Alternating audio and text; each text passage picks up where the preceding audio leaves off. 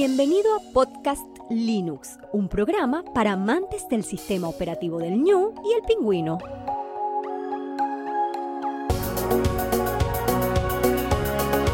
El espacio sonoro para disfrutar del software libre.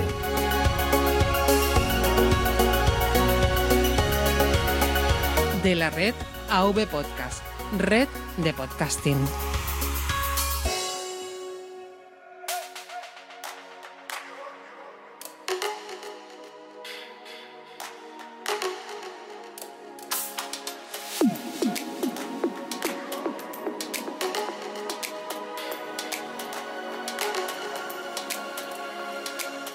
Buenas amantes del software libre. Bienvenido a nuestra entrega, la número 89 de Podcast Linux. Un saludo muy fuerte de quien te habla, Juan Feble.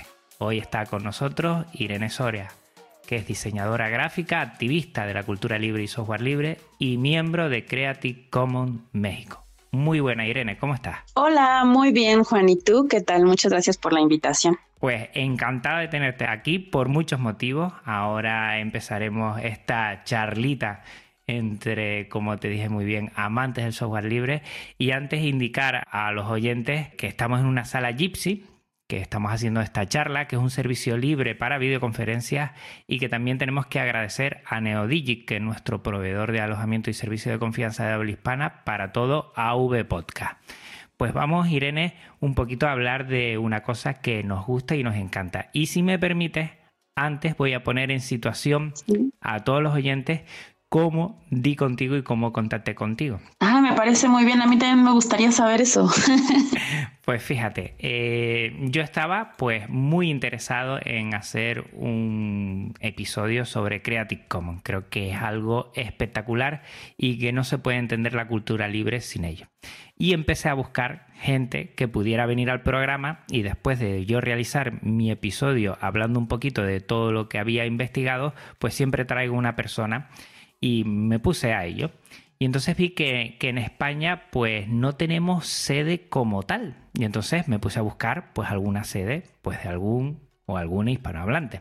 Y entonces me fui, no sé por qué, tiré por México porque siempre le he tenido mucho cariño a ese país que algún día quiero visitar y disfrutar.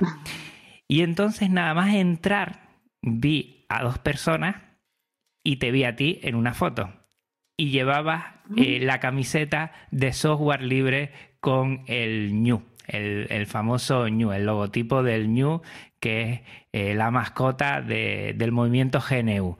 Y entonces yo ya me quedé y digo, bueno, esta es la persona que tengo que traer aquí porque esto ha sido un flash, a mí me encanta el software libre, esto, el, podcast Linux es sobre software libre y no sé, fue como una vibración de verte, ver tu foto y decir, bueno, pues esta es una amante de software libre como yo y como todos los oyentes y las oyentes que, están por aquí. O sea que eh, Irene Soria tenía que entrar por aquí sí o sí. qué maravilla. Estuvimos contactando contigo.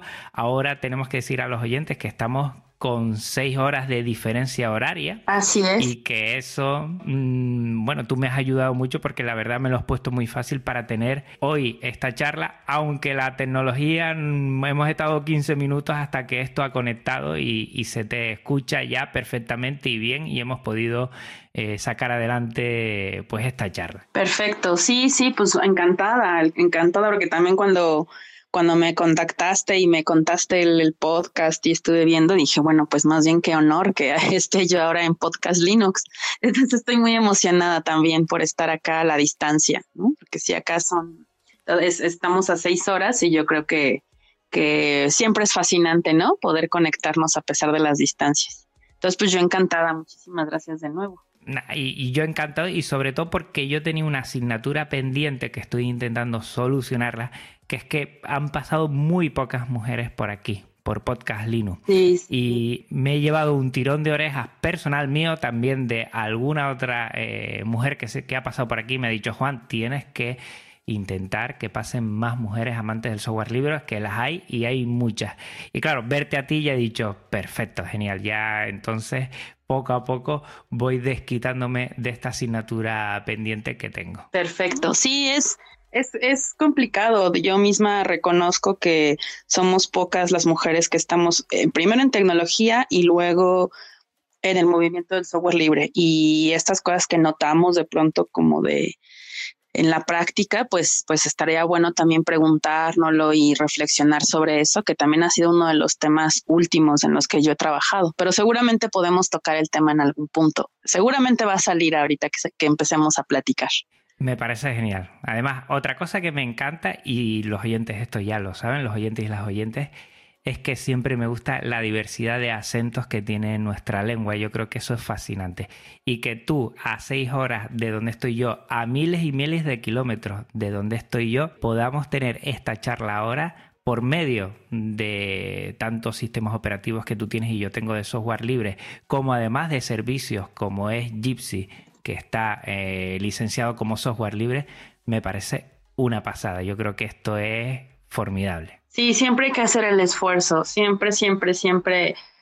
Yo he dicho que estar dentro de la cultura libre, del software libre, es, parece necedad, pero yo soy una eterna convencida de que hay que hacer todo lo posible por mantener nuestras prácticas en el entorno, eh, pues, del software y de la cultura libre, porque justamente el camino que haremos nosotros es el camino que, que pues, que las demás personas pueden andar, ¿no? Entonces, sí sí es muy importante. Yo también intento todo, hasta ahora lo he logrado, la mayor parte de mi trabajo, hacerlo 100% con software libre y ahí me parece muy importante.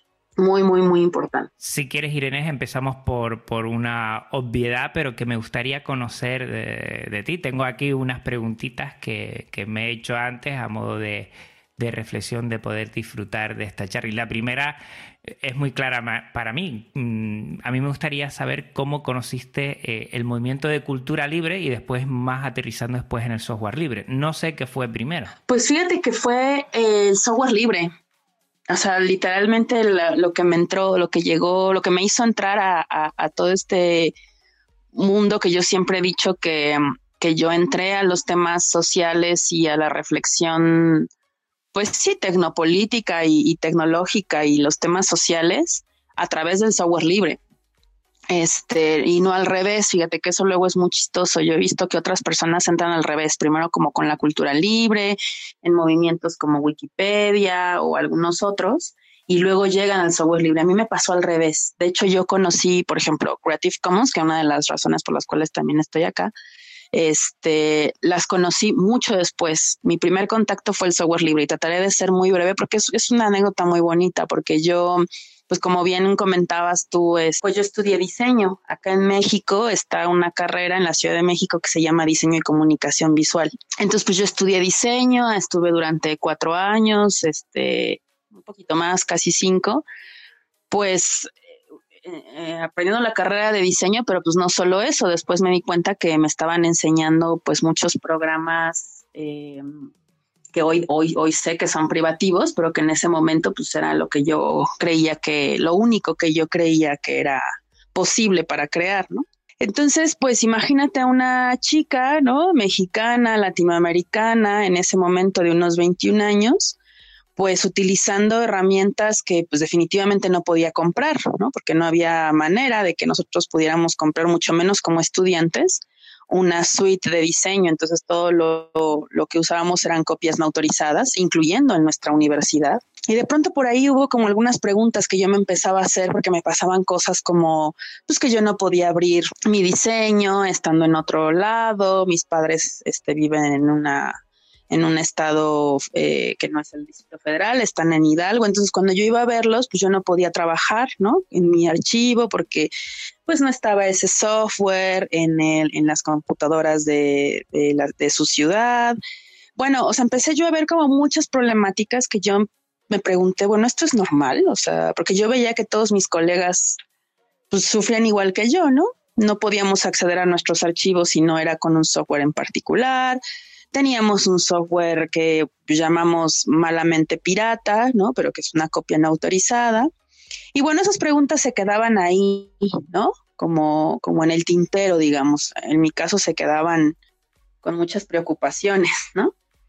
Y entonces resultó que yo, ah, no sé si, si, pasa lo mismo a este, allá en España, pero acá nosotros hacemos una cosa que se llama servicio social, que es este, cuando acabas la carrera, pues tú le das seis meses de trabajo, pues como especie de paga, ¿no? Alguna institución gubernamental o alguna organización no civil, es, perdón, una organización sin fines de lucro, para practicar lo que aprendiste y también como para retribuirle a la sociedad que, pues que te, que, estás en una carrera universitaria. Entonces, bueno, para no hacer el cuento largo, yo hice mi servicio social en un museo que se llama Laboratorio Arte Alameda y eso fue, pues ya tiene bastante tiempo, en el 2006. Y ese museo era un museo de arte electrónico. Todavía existe, pero ya hay más. En ese momento era el único que había. Entonces yo me metí a hacer mi servicio social ahí, aprendí muchas cosas, pues vi que había eh, pues todo un arte vinculado con, con, el, con la era digital, con el arte electrónico. Y yo empecé a ver que muchos artistas que venían de otras latitudes, de Estados Unidos, de Europa, pues estaban utilizando también otro tipo de herramientas. O sea, en lugar de que usaban Photoshop, por ejemplo, yo veía un programa raro, ¿no? Y decía, ¿y eso qué es? Nunca lo había visto. Y me decían, no, pues es un programa libre, se llama GIMP. Y yo, ¿y qué es eso de GIMP? Ah, mira, pues es un programa que te puedes descargar y puedes usar y, ¿no? Y esos fueron mis primeros contactos. O sea, yo veía que había artistas, había gente que usaba otras herramientas y me llamaron poderosamente la atención, pero hasta ahí siempre se quedó como en el, ah, mira, esta gente, ¿no? Este del norte está usando esto, ¿no? Pero se me quedaba como, como una idea ahí sin, sin, sin aplicarla. Y la manera en la que ya entré de lleno, de lleno, fue un taller que yo siempre voy a mencionar porque siempre me parece importante mencionar a los, pues a los que nos eh, y nos, nos permiten meternos, ¿no? A estos temas y como los padrinos, ¿no? Que yo siempre hablo de los, de los padrinos y las madrinas este, ideológicas. Entonces, un, un, colega, hoy una persona muy cercana, en, me dio un taller en ese momento, en el 2006, que se llamó Medios Electrónicos para Promover el Arte y pues era un compañero del movimiento del software libre. Hoy puedo decir pues abiertamente que era un hacker, ¿no? O sea, era un, colega, un hacker mexicano que se llama José Serralde, que me dio ese taller con, junto con otras personas, por supuesto, para hablar de los medios electrónicos para promover el arte. Y ahí de pronto él empezó a mencionar que había un grupo de programas que se llama, que eran software libre y nos habló de Stallman y nos habló de la importancia del código y la apertura. Y bueno, para mí eso me pareció fascinante porque me hacía mucho sentido, ¿no? O sea, me hacía mucho sentido en las problemáticas que yo había tenido antes. Entonces fue así como revelador sentir que había un movimiento, que era un movimiento social, ¿no? En un espacio que yo amaba, que eran las computadoras, ¿no? Porque yo empecé a utilizar compus y me parecía muy, muy fascinante y muy, muy interesante el uso de la, de la tecnología y dije, ¿cómo? O sea, existe un movimiento libertario, ¿no? me hizo mucho sentido y ahí empecé, ¿no? Y yo, yo sentía en ese momento, cuando empecé a oír de, software libre, pues que eran programas eh, para iniciados, para gente, eh, no sé, este, ultra desarrollada, ¿no? O sea, como que me parecía que era algo muy lejano a mí. Y en ese taller me, pasó lo contrario, me dijeron, empezamos a utilizar computadoras, me acuerdo mucho, que eran computadoras muy viejitas para ese entonces, y utilizamos una distribución muy, muy chiquita, creo que era Poppy Linux lo que usamos en ese momento. Y dije, bueno, pero pues es que esto sí se puede usar aquí, se pueden hacer cosas que maravillan, ¿no? O sea, yo tengo que, que armarme una computadora enorme para poder instalarle un software enorme que me ocupaba mucho espacio. Entonces, cuando empecé a darme cuenta que Linux no era para iniciados, sino que era algo que todos podíamos empezar a usar, pues esa cosquillita que yo, o sea, esta, esta, eh, pues estas problemáticas con las que yo me empecé a encontrar cuando estaba en la carrera, pues me empezaron a hacer clic. Digamos que empecé a unir nodos, ¿no? O empecé a unir cosas de, ah, claro, y es que entonces esto es una forma de control, ah, claro, y es que entonces, entonces ahí como que un mundo se me reveló y estaré muy agradecida siempre con este compañero y con este taller porque me abrieron el mundo. Entonces, al final terminó siendo esas inquietudes una tesis de maestría. Me metí a la maestría acá otra vez en la Ciudad de México, una maestría de artes visuales con orientación en diseño y me pidieron hacer un proyecto de investigación y, yo inmediatamente dije, pues tiene que ser algo de diseño y software libre, ¿no? O sea, no sé cómo, pero tiene que, tenemos que probar que esto funciona.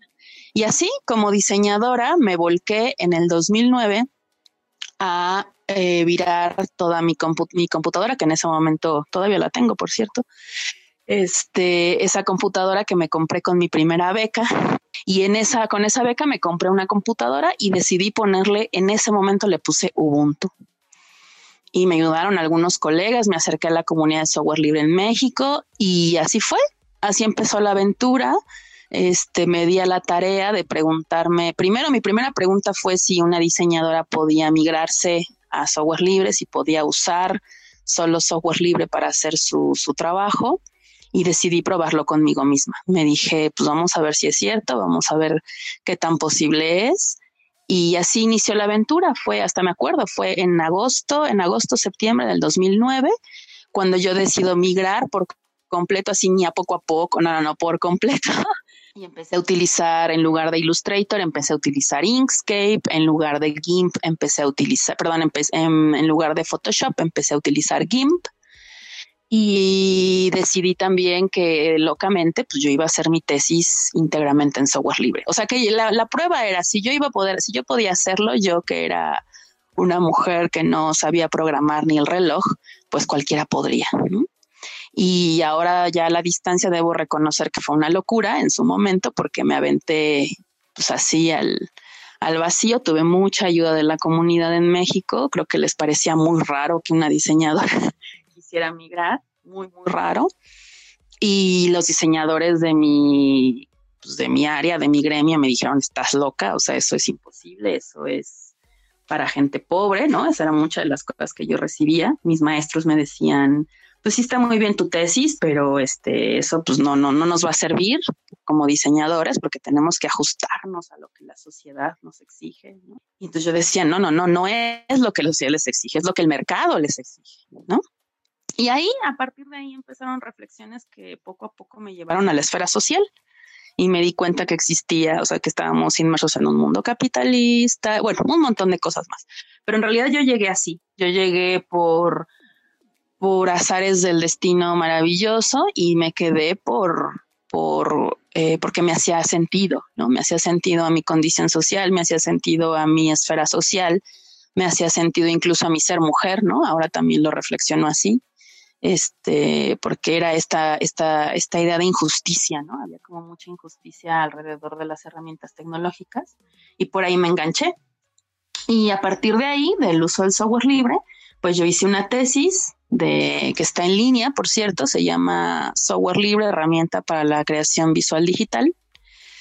Y pues al parecer fue, pues se volvió como medio famosita en un grupo eh, de habla hispana, de, de, gente que, que, estaba haciendo diseño y empecé a conocer más personas que hacían diseño con software libre. Me fui a Argentina a entrevistar a algunas personas, me fui a Chile este, para entrevistar, igual me gané algunas becas. Y así fue como, como entré a este maravilloso mundo y eso poco a poco me fue conectando con otras cosas como las licencias abiertas, como la tecnopolítica y con muchas otras cosas, ¿no? Al final, y como para cerrar este relato, porque todavía sigue, pues esa tesis llegó a manos de Richard Stallman, no sé muy bien cómo, no sé quién se la dio, cómo llegó. Y cuando vino a México en ese momento, en el 2011, que yo estaba terminando la maestría, pues lo conocí, nos conocimos y me agradeció por aquella tesis, ¿no? Y yo así como, como muy, pues en ese momento muy emocionada porque, porque eh, pues era un hombre al que yo admiraba mucho, ¿no? Digo, aún lo admiro, pero pues sé que ha habido muchas problemáticas alrededor y también vale la pena hablarlas y reflexionarlas y repensar la figura de Richard, pero pues en su momento y, creo que aún ahora pues sigue siendo una figura importante. Entonces pues ahí digamos como que cerró un pequeño ciclo en el que dije pues sí, decido que, que, que a partir de ahora no solo voy a usar software libre para todos mis quehaceres, sino que voy a enseñar solo software libre. Y así fue la tarea. Empecé a dar clases y dije, yo no voy a enseñar ningún bit de software privativo, como una postura política, y lo explico en todas mis clases, ¿no? Este, y pues hasta ahora no me ha ido mal. no, no he muerto en el intento, sigo teniendo chamba, afortunadamente, y pues sigo considerándome activista del movimiento de software y cultura libre, ¿no? Me ha encantado, o sea, o sea, como ves, no he hablado, no he intentado en ningún momento. sí, me dije seguir ahí. Tener, tener, claro, porque me encanta. Yo creo que a mí me gusta en estas charlitas que tengo mm, dar rienda suelta a todos los que vienen por aquí y a todas las que vienen y me ha encantado, o sea, esta introducción que has hecho, Irene. Hay una cosa muy importante que quiero ahondar un poco de lo que has dicho y es esas dificultades que tenemos todos los que no somos del área más universitaria tecnológica, que igual el software libre, bueno, está por ahí deambulando y antes o después lo podemos tocar y todo eso.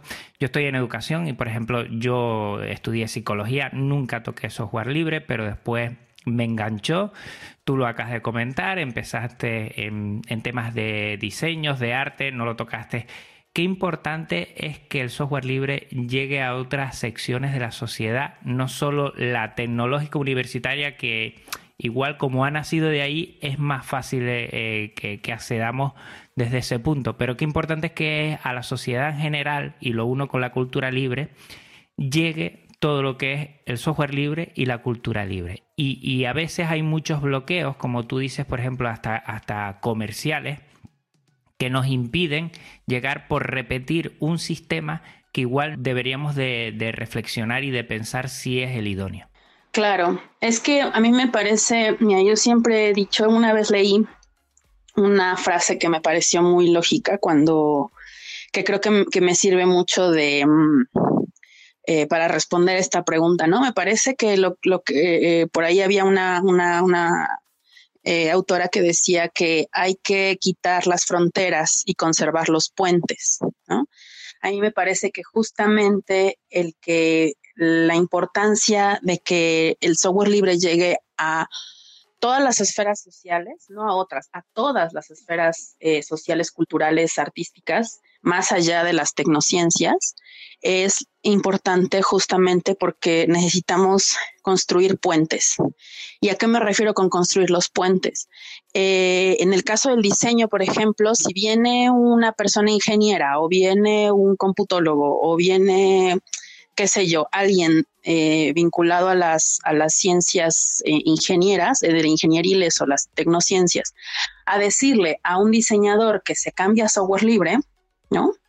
El diseñador y la diseñadora le va a decir, ajá, sí, claro, mañana, ¿no? Le va a, prácticamente le va a decir, no entiendo por qué tendría que hacerlo, ¿no? Pero si es una persona dentro de su área y que le explica cómo es que, porque me estoy vinculando con las problemáticas de esa persona en particular, porque lo he vivido, entonces yo me convierto en un puente que nos permite la comunicación y la explicación de por qué esto es un tema que nos incumbe a todos y a todas como sociedad, ¿no? Obviamente es una problemática muy compleja porque eh, las grandes industrias y el gran, la gran maquinaria capitalista, pues bueno, está interiorizada incluso de maneras individuales. O sea, tenemos ahí metido hasta el tuétano la idea de la competencia y demás, ¿no?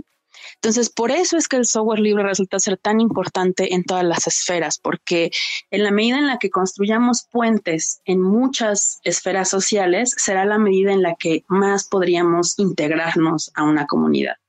Ahora, esto no es fácil, ¿no? O sea, yo lo he vivido, llevo, en realidad es poco tiempo comparado con otros colegas, pero yo llevo 10 años usando software libre y dedicándome o, creo que he hecho activismo en estos 10 años, ¿no? Y me doy cuenta que efectivamente hay muchas barreras que son sí las, las económicas.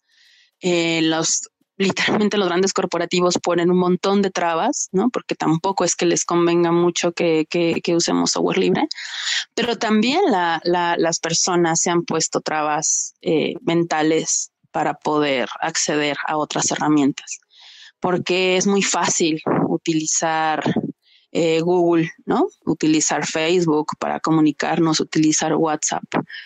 Y esa facilidad ha hecho que, que nos metamos en, en, o sea, que seamos una presa fácil para, para todos estos nuevos eh, capitalismos cognitivos que se alimentan ya no del vapor, ya no de la electricidad, sino ahora se alimenta de nosotros, ¿no?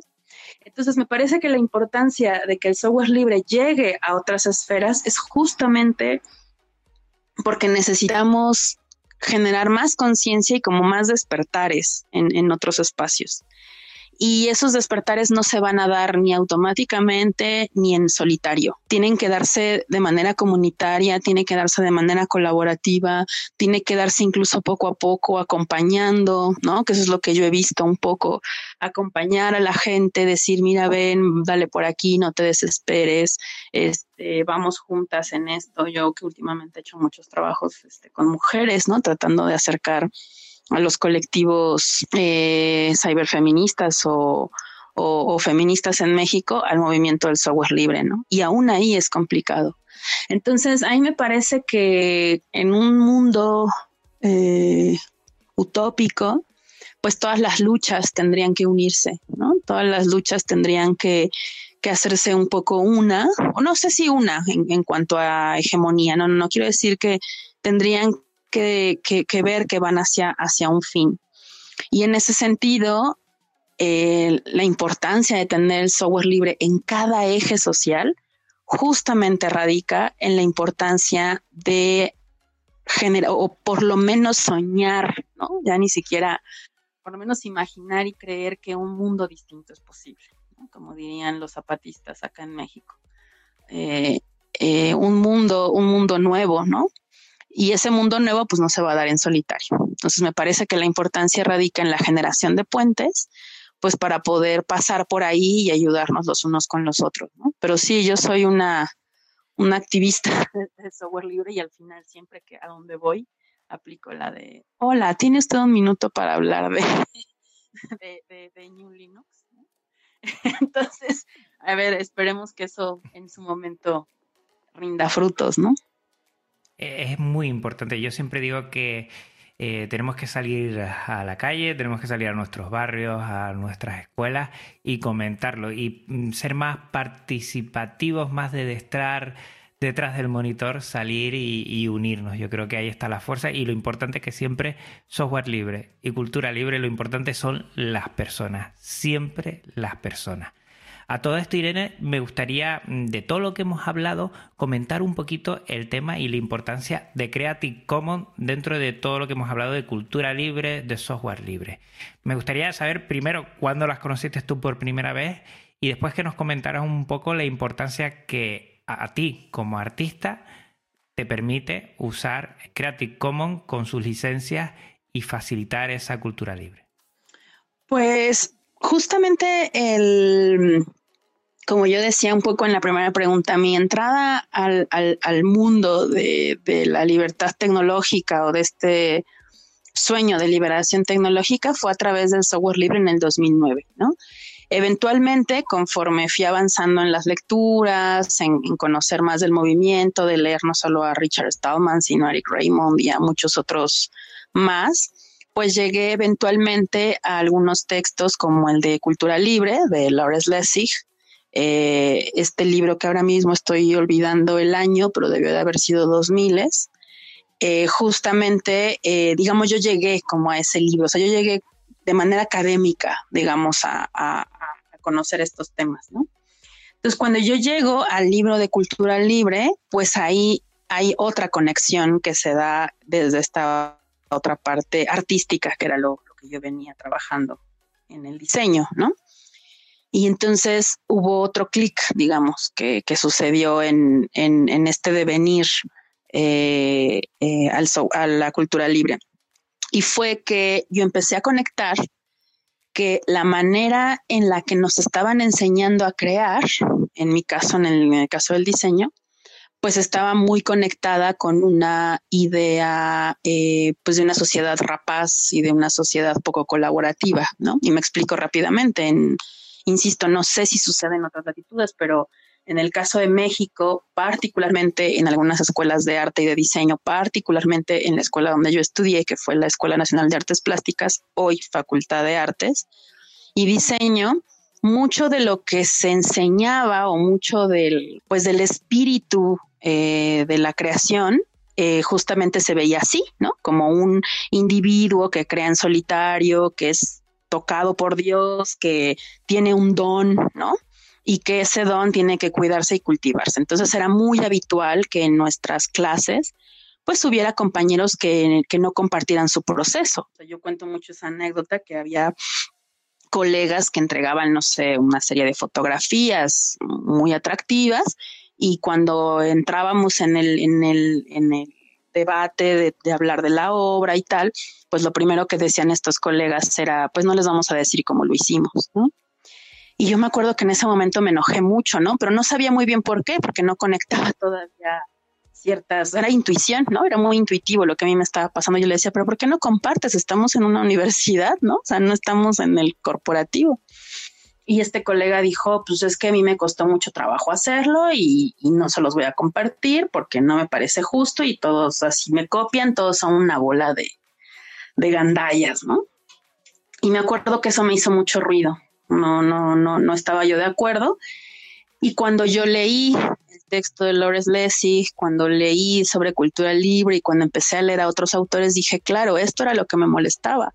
Lo que me molestaba era creer que creábamos o que hacíamos nuestras obras en lo individual. O sea, en realidad todo parte de la copia y esa es la maravilla, que somos porque somos todos, ¿no? O que soy porque somos. Yo soy esta mujer que soy ahora gracias al encuentro con mis pares este hombre o estos colegas que hicieron esas fotografías lo vieron en otro lugar, ¿no? O sea, no, no les surgió de la nada, lo buscaron en internet, después ya nos enteramos que eran fotografías de fondos de pantalla de una computadora, ¿no? O sea, habían hecho acercamientos este, y se veían como juegos de luces, pero en realidad era sacarle la foto a una a una a un protector de pantalla de una de una Mac, ¿no?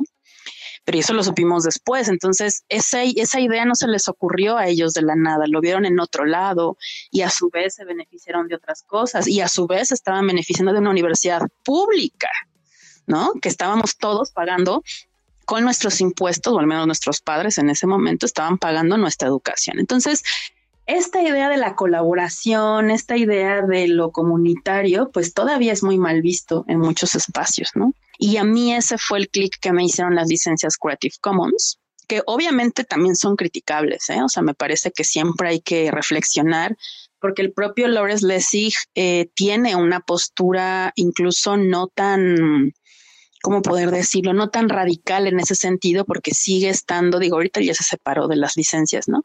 Pero y del, y del trabajo de la cultura libre. Desde hace unos años ya se dedica a hablar de temas de corrupción.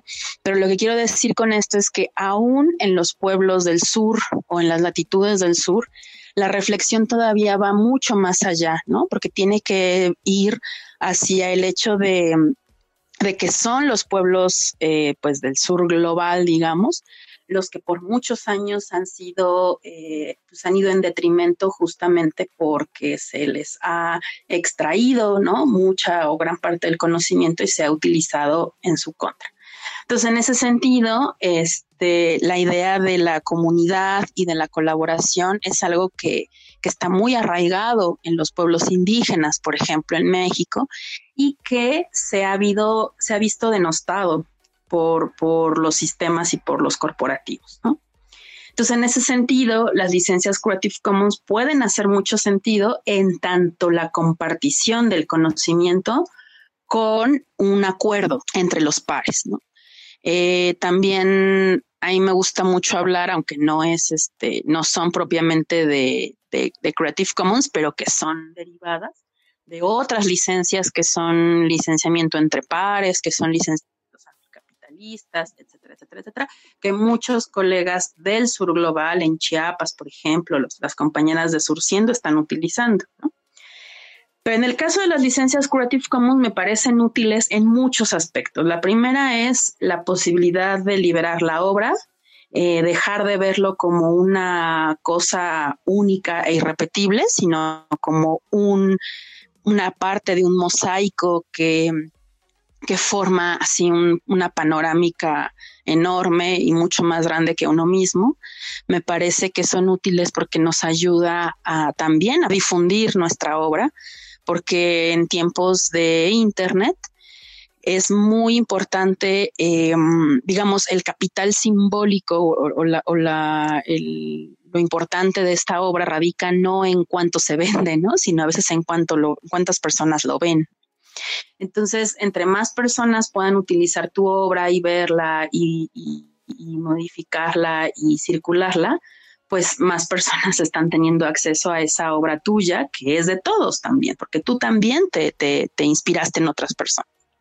Entonces, lo que quiero decir es que las licencias Creative Commons vinculadas al movimiento del software libre traen muchos beneficios más que, que, mucha gente cree que son eh, desventajas, ¿no?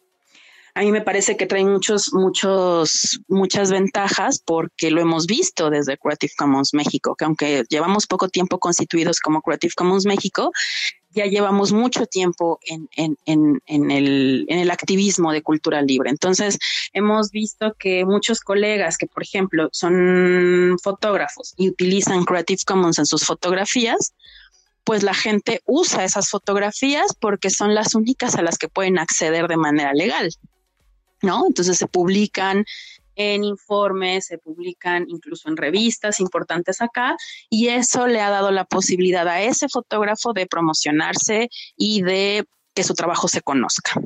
Y lo han contratado en muchos espacios y en muchos eh, eh, medios de difusión eh, porque su nombre es conocido. Entonces, esa es una ventaja que, que nos beneficia a todos, porque los demás se benefician de tu obra porque pueden usarla y al dar tu crédito, tú te beneficias porque la gente te conoce.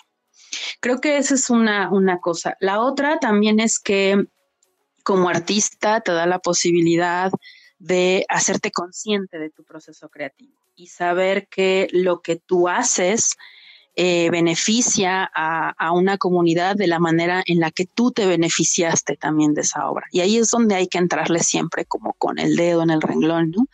Quitarnos esta idea de que el artista o la persona que crea es única e irrepetible y tocada por Dios y que eso no significa que no valga o que no sea importante. Al contrario, significa que su trabajo es parte de un crisol, de un, crisol de trabajo comunitario.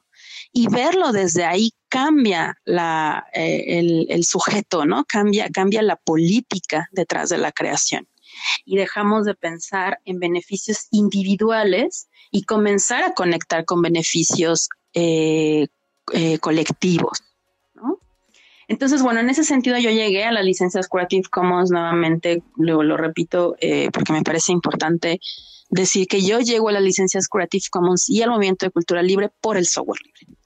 Por supuesto que cuando llego a las licencias Creative Commons, nuevamente me hacen mucho sentido porque digo, claro, es que a mí me educaron en la universidad, a pesar de que es pública, me educaron para utilizar un software que no me permite, eh, que no garantiza mi libertad, que me espía, que me, que me genera vicios, que me hace dependiente y que no me permite conocer mi proceso a profundidad. Pero además me educan con esta idea individual capitalista de eh, que quien va a conseguir un puesto en una empresa va a ser el más gandalla y el más eh, violento, ¿no? Y todas esas cosas que no me gustaban, pues empecé a encontrarles mucho sentido en el software y la cultura libre. Yo creo que por eso me hizo sentido, fíjate, yo creo que por eso me hice activista, porque se conectaba con mi vida. Entonces, que fue lo mismo que pasó después con el feminismo, ¿no? Pero bueno, creo que eso, no sé si responde un poco la pregunta o ya me alargué demasiado.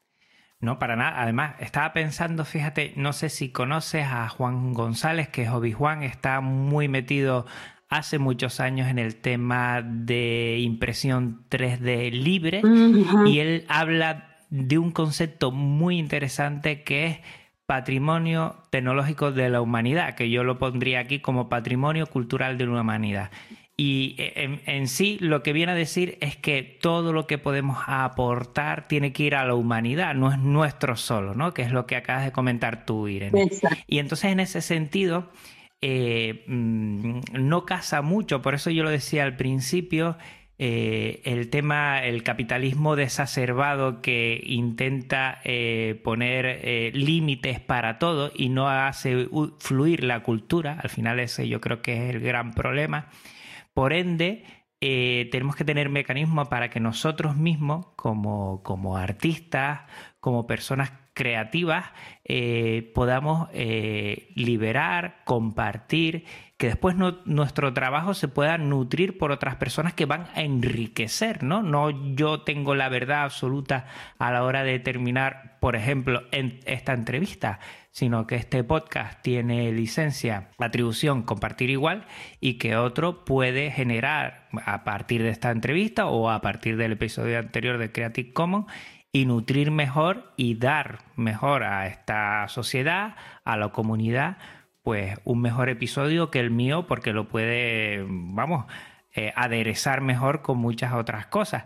Y en ese sentido sí es verdad que, como dices tú, el capitalismo no nos ayuda porque nos pone, sobre todo lo veo yo, muchas cortapisas a la hora de compartir, distribuir, copiar y yo creo que Creative Commons, en parte, creo que hay un tipo de licencias y un tipo de condiciones que sí permiten eso. Y yo creo que el episodio anterior y, esta entrevista, esta charla que tenemos ahora, es para dar a conocer eso, ¿no? Que tenemos mecanismos a partir de Creative Commons que nutren la cultura libre y que nos permiten eh, liberar y hacer mucho mejor eh, toda una amalgama de, obras, de, posibilidades que tenemos para facilitar después que la cultura no se pierda. Exacto. E incluso yo me atrevería a ponerle otro, otro eje de, de, pues de reflexión a todo lo que estoy diciendo que concuerdo, pero me parece que también es una cuestión de, pensar mm, incluso más allá de si es mejor o peor. Por ejemplo, este podcast pues es este espacio, digamos, hoy es tuyo y mío, o sea, digamos, es de todos, por supuesto, pero a lo que, lo que quiero decir es que este podcast tiene lo que tú en este momento puedes darle, ¿no? la, la, la, curaduría que haces con, tu, con tus invitados, etcétera, etcétera, etcétera. Y si alguien lo hace o retoma esa idea, pues no sabemos si lo va a hacer mejor o peor, pero va a ser otra, otra forma de hacerlo y otra forma de verlo. ¿Me, explico?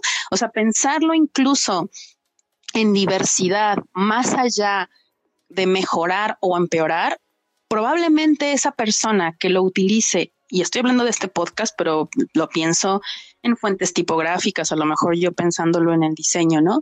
En la imagen, en tu obra, eh, perdón, en tu fotografía, etcétera, la va a adaptar muy probablemente para la necesidad de ese punto en particular o de esa comunidad en particular. Y ahí es donde empiezan los debates que también se abren y que se, y que se pueden extrapolar a todas las áreas, incluso filosóficas de la vida, ¿no? ¿Hasta qué punto creemos que lo que hacemos es completamente nuestro? Y hasta qué punto eh, también dejamos ir estas obras en tanto que son parte de un todo y de una comunidad que la construye, ¿no? Entonces, a lo mejor quien utilice mi fotografía, que es un ejercicio que yo hago de pronto con los chicos, con los estudiantes, ¿no? Sobre todo los que se dedican a la, a la creatividad. A lo mejor esa persona en tu, en tu, en tu imaginario empeoró, estoy entrecomillando, ¿no? Empeoró tu obra, y a lo mejor no, no descartamos, porque también no es romantizar, que a lo mejor no te gusta, ¿no? Como, como hicieron esa obra. Pero al final de cuentas, justo el ejercicio es un ejercicio personal de empatía y un ejercicio personal de ego también, ¿no? De decir, ok, probablemente esto parece que no me gusta o parece que no es para mí, pero para esa persona en particular representa algo, que es la, la reflexión que se da en los géneros musicales, por ejemplo, ¿no? Que todo el mundo dice, no, es que, pues es que el reggaetón vino a joder todo y ya no es música, ¿no? Y hay muchos sociólogos de la cultura que dicen, hey, para, ¿no? O sea, no va por ahí, no para, no va por ver cuál es mejor o cuál es peor, o qué si funciona o qué no. Más bien la idea es por qué está sucediendo eso, desde qué lógica se dan, cómo está sucediendo alrededor, porque eso que se está creando a partir de este podcast es algo que define ese tiempo. ¿no? Es algo que está definiendo este momento de la vida, ¿no? El hecho de que estemos haciendo un podcast Linux está definiendo nuestra sociedad hoy, un octubre del 2019. Probablemente este podcast no hubiera sido igual hace 10 años. Entonces me parece que con esas proporciones también podemos incluso soltar un poco la responsabilidad, no, no responsabilidad, responsabilidades creo que siempre hay que mantenerla, pero me parece que también podemos de pronto dejar que fluya, ¿no? Dejar que fluya y dejar que tu obra, tus creaciones tomen su propio camino, porque a veces es más de lo que eres tú, ¿no? Continúa el, el, el camino, ¿no? Pero también no sé si luego resulta ser muy romántico lo que digo, pero al menos sí me parece que pues eventualmente en la medida en la que nos sepamos más allá de nuestra obra, o sea, que sepamos que no somos solo nuestra obra, sino que somos un montón de cosas, creo que en esa medida podemos también controlar nuestro ego y ver cómo, cómo ese ego es también parte de una sociedad occidental. ¿no? Este, y creo que eso se ha reflexionado en muchos entornos. Entonces yo creo que también por ahí puede ir la reflexión, ¿no? interesantísimo, Irene, me ha dado, vamos, con la boca abierta, 100% de acuerdo contigo. Me gustaría saber ahora y que supieran los oyentes y las oyentes cómo te uniste a Creative Commons, cómo diste ese paso para, bueno, intentar, entiendo yo, dar un paso más y, apostar por una forma de entender el arte y cómo se pueden licenciar las obras de otra manera. Pues justamente esto de entrarle a Creative Commons es relativamente reciente. Este, el capítulo mexicano se reformó porque ya estaba, ya estaba conformado desde el 2003. De hecho, fue uno de los primeros capítulos que se abrieron. Cuentan la, la leyenda que fue el mismo, el propio Lores Lessig, quien vino en el 2003 a inaugurar el capítulo mexicano en su momento. Lo que pasa es que eh, eh, el capítulo que empezó en el 2003, pues de pronto se desdibujó y ya no, ya no hizo mucho más trabajo comunitario eh, porque quien lo lideraba en ese momento tenía otros, otros intereses que no, que no necesariamente se vinculaban con, pues con esto de lo que estamos hablando, con el campo, con el ejercicio, con el ir a las calles, digamos, ¿no? En esta metáfora. Entonces, cuando se hace la reestructura de Creative Commons, por si no lo saben ahí las personas que nos escuchan ahora, eh, Creative Commons Global tuvo una reestructuración desde hace unos dos años más o menos, que justamente ha buscado como, como renovar no solo los capítulos, bueno, prácticamente todos los capítulos del mundo, todos los que estaban constituidos como tal. Entre ellos, pues el mexicano, pero había otros capítulos también que estaban como muy estancados. Entonces decidieron desde hace dos años reestructurar, cambiar todo y volver a constituirlos pues desde cero, si es que la comunidad así lo quería, o retomar a sus antiguos líderes. Entonces, en el caso de México, eh, nosotros nos contactan, y digo nosotros porque no soy la única, a Gunnar Wolf, otro hacker también y, activista del movimiento del software libre muy importante en México, lo contactan también, y a mí porque me conocen de, pues del trabajo que hemos venido haciendo en el sur global, en Argentina, que les conté que que me fui a hacer parte de mi investigación allá en la maestría. Entonces, bueno, nos contactan para preguntarnos, ¿no? Así como de, pues ustedes pues, llevan varios tiempo este, en el activismo en México, no le quieren entrar al tema de Creative Commons. Y yo en su momento lo vi como de, no, pues sí estaría bueno, pero pues yo quién soy, ¿no? Así yo, ¿qué, qué tendría yo que hacer en Creative Commons? Y yo siempre una, una luego trabaja y, y, no, no es suficiente, ¿no? ¿no? No sé si les pase también a las personas que nos escuchan, pero eh, pues yo no me sentía como con, con la calidad moral de estar dentro de Creative Commons porque me parecía que no había trabajado lo suficiente, pero al final pues nos estuvieron empujando algunas personas, este, insisto, del sur, está por ahí Evelyn Hayden, que nos estuvo como animando a, entrarle. Y pues bueno, nos decidimos meter, leímos los requerimientos, vimos que había que hacer una reunión, que estuviera abierta como al público, así lo hicimos. Y pues nos constituimos oficialmente en julio del 2018 y nos juntamos un grupo de personas, Gunnar Wolf, eh, yo, pero también otras personas de, de Wikimedia México, por ejemplo, está Iván Martínez, expresidente de, de Wikimedia México, está Carmen Alcázar, que es eh, presidenta hoy actualmente de Wikimedia México, y otros colegas del movimiento del software libre, José Serralde también, que fue el que te conté que me dio aquel taller. Entonces tenemos como un poco de todo, ¿no? Veteranos del movimiento del software libre en México, pero también gente más joven que ha estado en el activismo recientemente. Y así fue como llegamos, hicimos esa reunión y había que elegir un representante. Eh, un, uno una representante y pues por unanimidad los colegas decidieron que yo representara el capítulo, ¿no? Este, al principio me negué porque dije, no, compañeros, yo no puedo hacer esto porque ni siquiera hablo bien inglés, lo cual es verdad. Mi inglés es bastante malo y se necesita pues inglés para hablar con toda la comunidad de, software libre, de perdón, de Creative Commons. Pero bueno, me animaron y, pues digamos que oficialmente soy la, representante líder de Creative Commons México, ¿no? Pero bueno, obviamente el trabajo no lo hago yo sola, también está Iván Martínez, que es parte también del, del, grupo de mm, que dirige las operaciones o el voluntariado este, y yo, digamos, somos como estas, estas cabezas. Entonces así llegamos y decidimos eh, relanzar el capítulo México en enero del 2019. El 31 de enero del 2019 dimos el banderazo de salida a las actividades de Creative Commons México, el nuevo Creative Commons México, en el Laboratorio de Tecnologías El Rule, que es un espacio tecnológico acá en la Ciudad de México. Y así fue, nos constituimos desde enero y desde entonces pues hemos hecho prácticamente nos hemos dado la tarea de dar a conocer las licencias porque a pesar de que se conocen ya en su mayoría pues mucha gente no sabe bien cómo usarlas siente que no, no son útiles, que les va a perjudicar en sus negocios incluso. Entonces, pues la tarea ha sido esto, divulgación.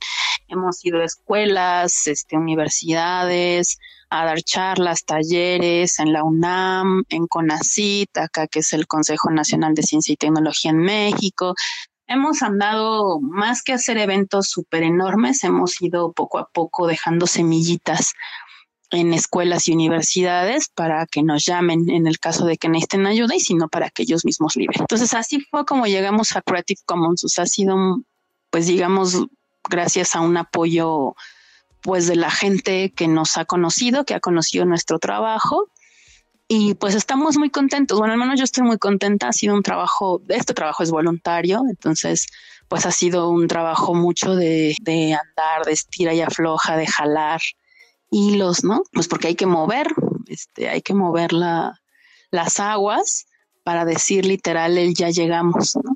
Pero bueno, pues ahí estamos. Justamente hoy tenemos un taller. Ahorita te voy a colgar y vamos a, este, voy a preparar otro tallercito hoy en la tarde. Entonces, pues bueno, estamos muy movidos.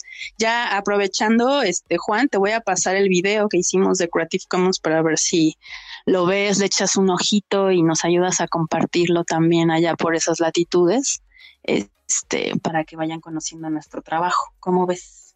Perfecto. Además, vamos a hacer una cosa mejor, Irene, si te parece. Hemos estado hablando de varias obras importantes de cultura libre, del documento que tú creaste, que te diste a conocer y Stallman contactó contigo. Todo eso yo en las notas del programa de este podcast tengo siempre mucha información y lo vamos a poner ahí para que todos los oyentes y las oyentes no se pierdan y puedan acceder fácilmente. O sea que si al final de la entrevista tú me lo pasas, pues yo lo pongo y así nadie se pierde. ¿Te parece? Perfecto, me parece increíble. Si te paso hay varios linksitos, seguro. Genial, porque eso le encanta a todos los oyentes y las oyentes, porque, eh, bueno, yo creo que es importante que se pasen por las notas del programa, vean la música que pongo de fondo, que es Creative Commons, vean toda la información, la atribución, que es tan importante también a todos los diferentes, eh, pues, parte de lo que es las imágenes que utilizo y todo esto y yo creo que, es importante y además muchos oyentes y muchas oyentes contactan conmigo y agradecen de que ponga toda esa información así. Ah, qué maravilla. Sí, sí, yo creo que sobre todo por, por honestidad, por dar a conocer también a todos aquellos artistas que también son parte de Podcast Linux gracias a esa licencia Creative Commons. Sí, sí, sí, es súper importante dar el crédito porque como dicen por ahí las frases de nos subimos sobre hombros de gigantes, ¿no? Entonces esa frase a mí me significa mucho también porque eso es lo que pasa, nos, nos unimos, nos subimos, soy porque somos, ¿no? Al final, eso me parece bien, bien importante. Pero que bueno, sí te voy a pasar los links. Perfecto. Voy a, voy a hacer un compiladito de links para Podcast Linux. Genial. Si quieres, porque ya llevamos un tiempo y, como me comentas que tienes otras cosas que hacer, no quería terminar eh, esta entrevista, esta charla, sin que comentaras un poco la situación actual de lo que es eh, GNU, software libre, lo que es la Free Software Foundation. También porque creo que está de actualidad, creo que por lo que me comentaste al principio de la charla, también quieres comentar algo y bueno, ahora está un poco en boga, hay muchas noticias que van saliendo, no tanto, mm, si te parece, pero si lo quieres comentar también me parece bien, de todo lo que ha pasado Richard Stallman hasta eh, que, ha decidido salir de la Free Software Foundation, que si quieres también lo hablamos, sino también de, de las reacciones de nuevas fundaciones, de nuevos, no sé, no sé cómo ves todo este movimiento actual de, lo que es el software libre. Y sí me gustaría que, si quieres, pues opinaras al respecto. Sí, sí.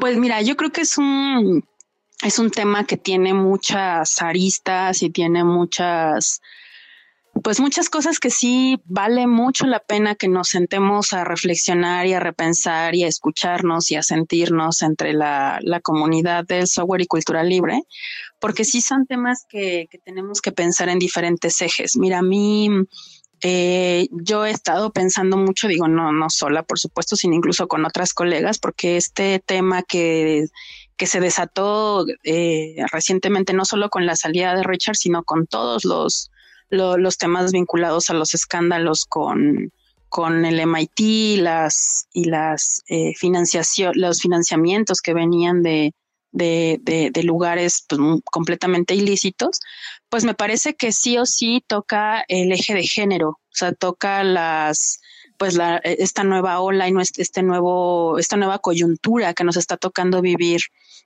en el mundo, que es eh, todo este oleaje o esta, nosotros le decimos en, en, México la marea violeta, pero también en Argentina la marea verde, ¿no? Que justamente se vincula con el, la despenalización del aborto y demás. Entonces, a mí me parece que es un tema coyuntural bien interesante que obviamente pues eh, genera mucho resquemor y genera mucha comezón a todos y a todas, pero a mí me, también me lo causa. O sea, yo me acuerdo que cuando cuando digo yo conozco personalmente a Richard, es un hombre al que, al que incluso puedo decir que quiero, ¿no? O sea, me, es una persona a la que quiero mucho y, y, toca justamente otro de mis activismos que es el feminismo.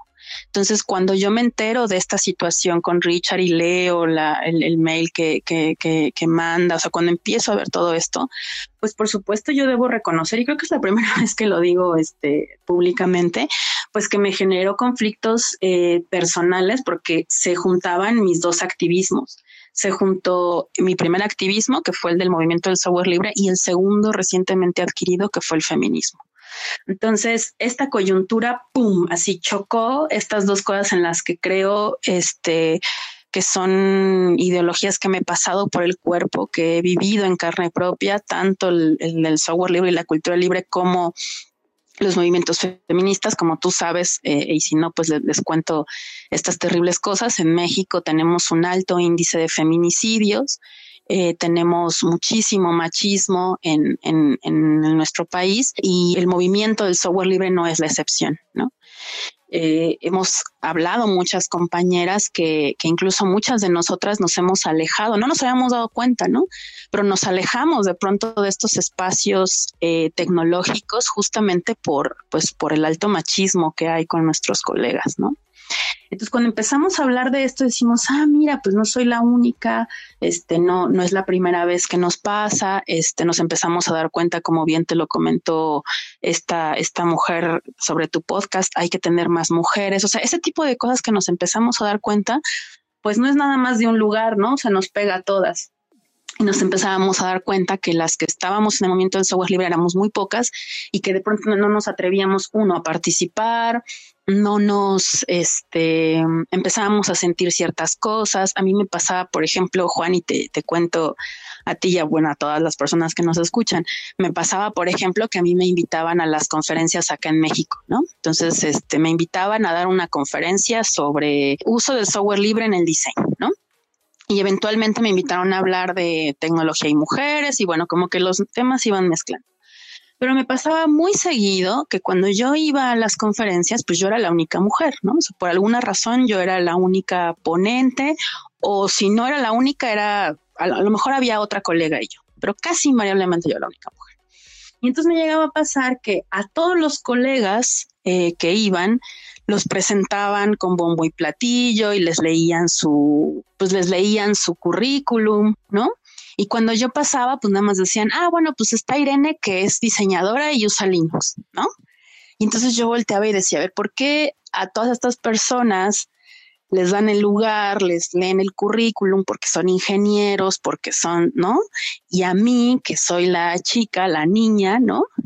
Cuando en realidad yo era la que tenía, este, en todo caso, más grados académicos. Y no porque eso me importe, ¿no? Sino porque me daba cuenta que este, no se tomaba en serio eso. Entonces me pasó varias veces. Me llegó a pasar, por ejemplo, que justamente a mí me presentaban y me decían, bueno, y entonces Irene, este que es usuaria de Linux, y bueno, su compañero también es una persona dentro de la comunidad y todos los conocemos, ¿no? Entonces yo me quedaba así, volteaba a ver al presentador y decía, ¿por qué este colega está hablando de mí a través de mi, de mi pareja en ese momento, que efectivamente era una persona que estaba dentro del movimiento. No sé si me explico. Sí, sí, perfectamente yo era, ¿no? A través de, esa persona. Y de pronto ya empecé a darme cuenta de eso y nunca fui, digo, me parece que nunca, pues nunca fui grosera ni violenta, pero con humor, ¿no? Yo de pronto empezaba a evidenciar estas cosas, ¿no? Y yo de pronto decía, este, bueno, pues gracias por la presentación, aunque mi compañero, que por cierto ya no es mi compañero, pues no está aquí, ¿no? Si ustedes lo ven, pues avísenle que, ¿no? Como un poco en el chiste, ¿no? También riéndome de, de la situación pero que parece que no, pues se conecta mucho con lo que estamos viviendo hoy, eh, este cisma que, implica la salida de Richard. Entonces me parece que, es, es, un tema complejo, en tanto que no es nada más la acción de una sola persona, que en este caso es Richard Stallman, sino que es una estructura en su totalidad y en su complejidad, ¿no? Porque de la misma manera en la que los que somos activistas del movimiento del software libre vemos que la problemática es más grande, que viene del sistema capitalista, etcétera, etcétera, etcétera, pues también las que estamos en el otro movimiento, que es eh, en este caso el feminismo, pues nos damos cuenta que es igualmente complejo, porque entonces es una estructura en la que incluso los propios compañeros no se dan cuenta y a veces no lo hacen en mala onda, ¿no? A veces simplemente se dan cuenta que están actuando así y ahí es donde empieza el engranaje. ¿no? Donde empieza a, a, donde empezamos el vínculo, donde empezamos a hablar, eh, hay muchos compañeros muy abiertos eh, que, que, que, incluso se han acercado, ¿no? Y que dicen, es que no sé qué está pasando, no entiendo qué estoy haciendo mal, pero de pronto ya me da miedo hablar. Y yo lo entiendo, ¿no? Pues vamos a hablarlo, vamos a repensar, vamos a, porque nadie sabe, nadie ha vivido nunca en un mundo donde haya software libre al 100%, donde no haya capitalismo y donde no haya machismo, ¿no? O sea, no, ese mundo no existe, no hoy lo tenemos que crear, lo tenemos que ir formando entre todos y todas. Entonces, en ese sentido, me parece que lo que está pasando con Richard, pues es un cisma importante, porque yo tengo por ahí algunas cifras, ¿no? O sea, hablábamos de que hay pocas mujeres en la tecnología, por desgracia hay mucho menos en el software libre. O sea, incluso en Facebook, en, en empresas como Facebook o como Google, por ejemplo, hay más mujeres que las que hay en Debian, por ejemplo, ¿no? El 15% de los empleados en Facebook son mujeres, por ejemplo, ¿no? O el 10% de los empleados de Google son mujeres, eh, o incluso el 20% de gente que trabaja en inteligencia artificial son mujeres. Tengo estos datos porque estoy aquí justamente trabajando esos temas. Y en el caso del software libre, habemos menos, o sea, habemos sí mujeres que lo estamos usando, pero muchas menos las que están desarrollando. Ajá, o sea, desarrolladoras de software hay menos. Entonces, esas cosas son indicadores de algo, son, son sumamente interesantes, problemáticos, pero que nos hablan de una problemática que debe ser incluso estudiada pues desde la sociología, desde la antropología, desde la psicología, ¿no? También eh, seguramente hay muchos ejes. Entonces, pues bueno, no, no me parece que haya una respuesta, me parece pues sí es, es, es terrible lo que está pasando, pero sí definitivamente el movimiento del software libre necesita un refresh. El hecho de que Richard eh, salga es un indicador de algo, ¿no? Eh, nos pone en jaque a, todas y, pero al final hay que pensar en qué es lo que nos beneficia a la mayoría o, nos beneficia a todos como comunidad, ¿no? ¿Qué se necesita también para que el movimiento y GNU eh, siga siendo un, movimiento libertario, ¿no? Y muchas veces ese movimiento libertario implica atacar otros ejes que no habíamos visto antes. Y estamos en esa coyuntura. Estamos en ese momento, también es emocionante verlo y vivirlo, y pues hay que platicarlo y sentirlo y pasárnoslo por el cuerpo, porque nos afecta, nos afecta, ¿no? ¿No crees, mi querido Juan? Sí, yo tampoco hasta, hasta ahora mismo me había posicionado. Eh, lo que voy a hablar es mm, solamente mi visión, respetando las otras visiones. Yo siempre, Irene, intento ser bastante respetuoso con las decisiones que tenga cada una a la hora de, opinar, de decidir. Eh, creo que está muy en consonancia lo que dices tú. Eh, creo que en lo personal, ¿eh? yo creo que Richard Stallman pues no estuvo nada acertado en ese famoso correo. Definitivamente. Yo creo que quien más que menos puede valorar, pero creo que no estuvo acertado. Eh, yo creo que la decisión de, irse, mm, bueno, hay que respetarla porque es él el único que puede tomar esa decisión. Eh, entiendo que ahora hay un movimiento de Sisma, donde está por un lado la software, la Free Software Foundation, después está eh, la Free Software Force, creo que es la que, la que está por ahí. Ah, sí, se Exacto, y entonces a partir de aquí yo lo que veo es muchos sismas donde a, mí, por mi forma de ser, me preocupa mucho que nos disgreguemos entre todos. Porque soy una persona que siempre le gusta intentar de la mejor manera posible aunar fuerzas, unir, eh, hacer piña, codo con codo para sacar adelante.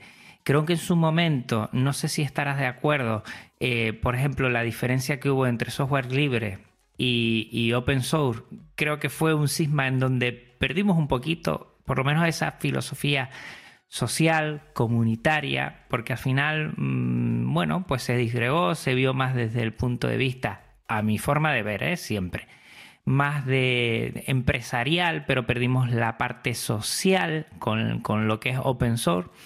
Y entonces esto me da la sensación que es otro cisma más que no sé si perderemos fuerza. Y lo que me preocupa mucho es eso, perder fuerza, que GNU pierda fuerza, que pierda fuerza eh, el software libre y que empecemos a tener eh, muchos, muchas posiciones que, que, son muy cercanas, pero que al final cada una tiene su nombre y apellido y que no haya conexiones entre sí, como, como creo que en algún momento ha habido ha habido, perdón, entre lo que es eh, el software libre y el open source o código abierto.